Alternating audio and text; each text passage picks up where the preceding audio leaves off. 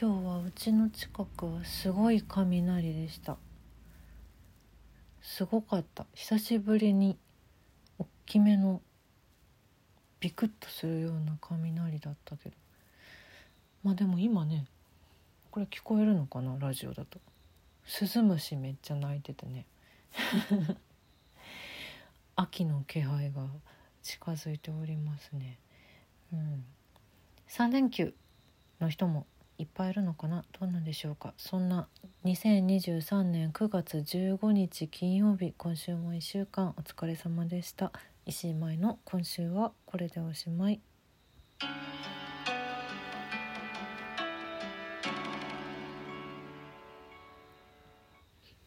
収録ラジオの振り返りです。9月11日月曜日の絵本の話はピッケとポッケという絵本のお話をしました。猫の兄弟ピッケとポッケ。いいんですよ。いいんですよ。おすましお姉ちゃんとそれが大好きな元気な弟2匹の猫の兄弟のお話です。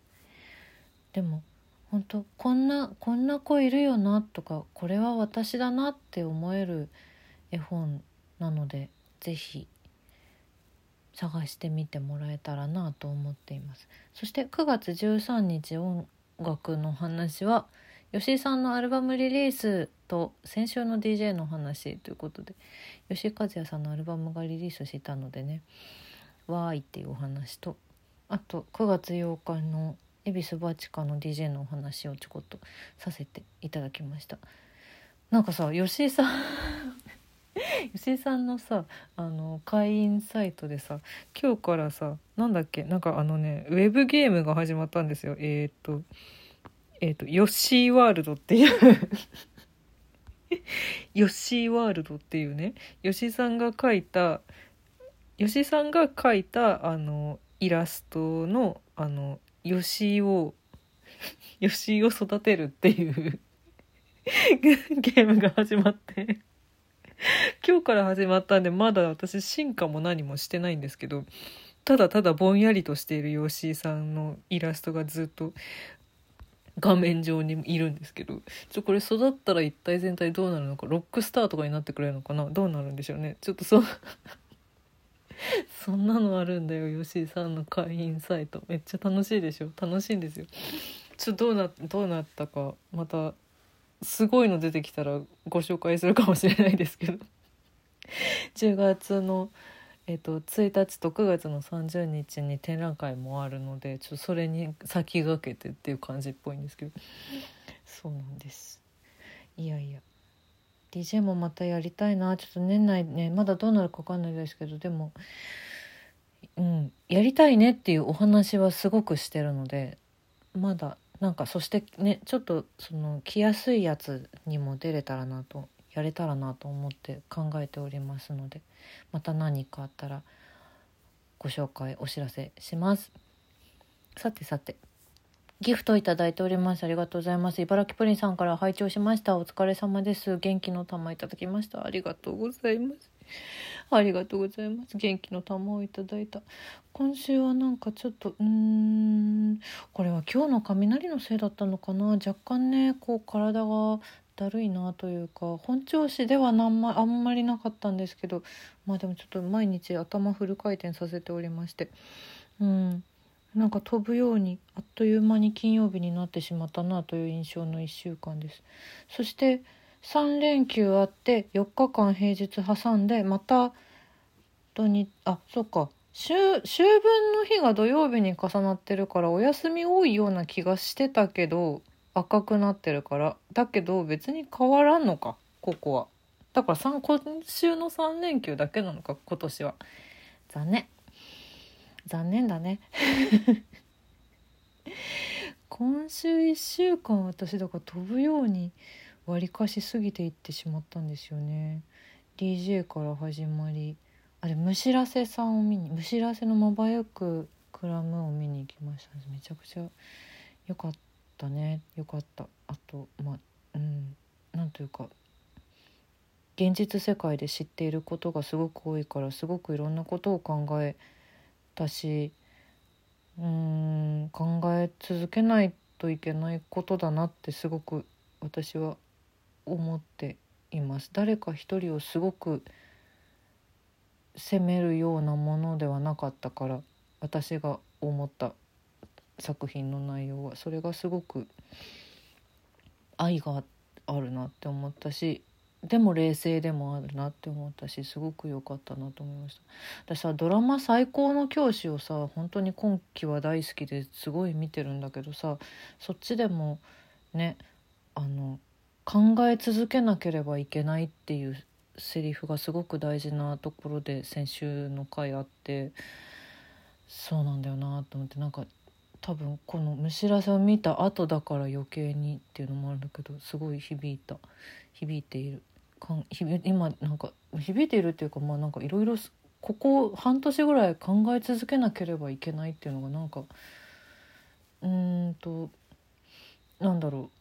足かせにはなってないけれどないしその常 常に思えてない時ももちろんあるんだけど忙しすぎて。でもなんかふっとした時にこううーんって考え込んだ時にいやでも考え考えるのをやめることが一番良くないなっていうなんか すごい抽象的な話しちゃってごめんなさいね。そうそんな風に思った。むしらせは今配信で見れますので。うん。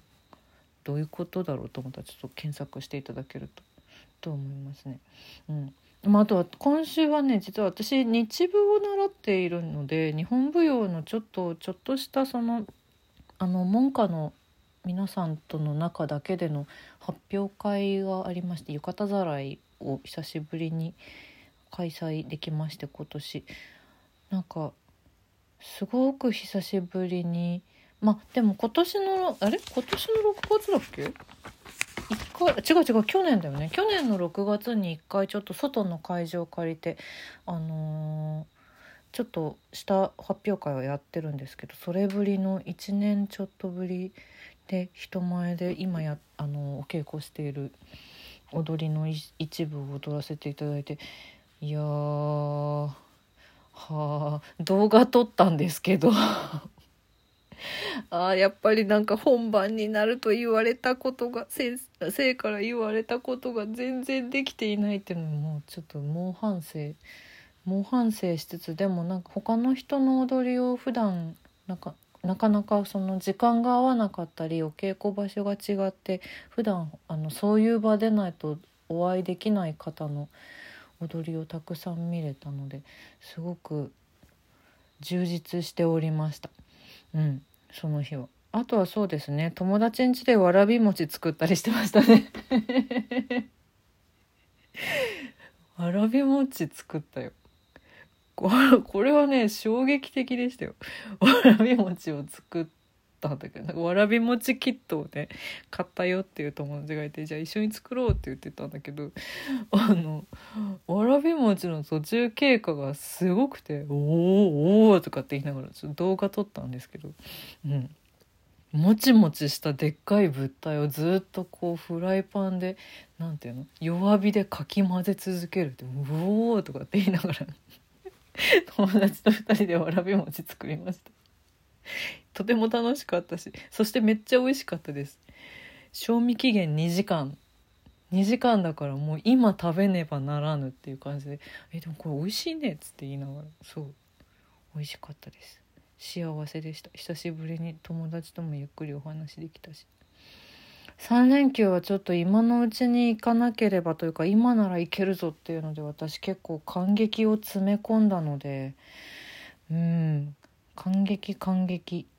の毎日になりそうな予感がしています。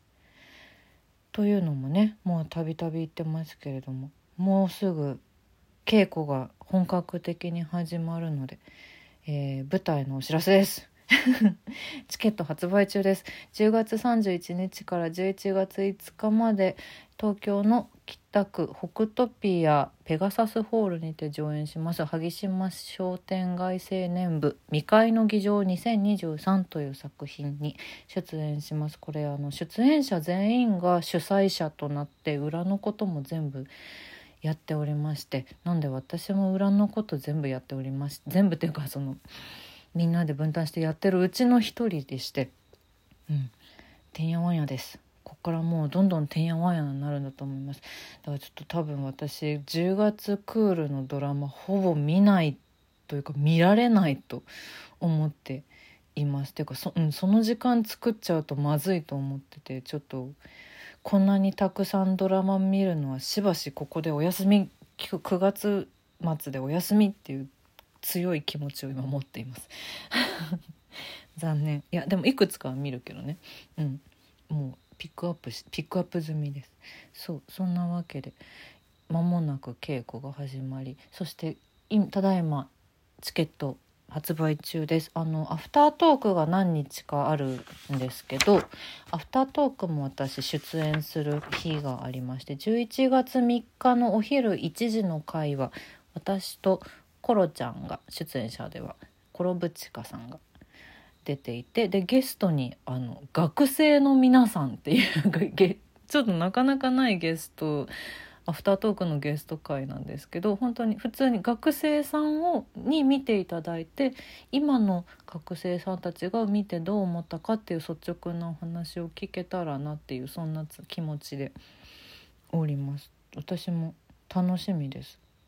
つまんなかったっていう意見も出るかもしれないからねもしかしたら「そうそうか」っつって。それそれはそれはそれですごくちゃんと聞きたいしね。面白かったって言ってもらえるようにもちろん私たちは頑張るんですけれども、うん、そんな他の回もね小沢道成さん出ていただいたりとか演出協力の菅井さんがアフタートークの回などもありますので是非公演の方も来ていただけたら嬉しいなと思っております。あと新しいクラウドファンディングこの後多分公開するので是非引き続きご注目ください。そんなわけで今週はこれでおしまい良い3連休をお過ごしください。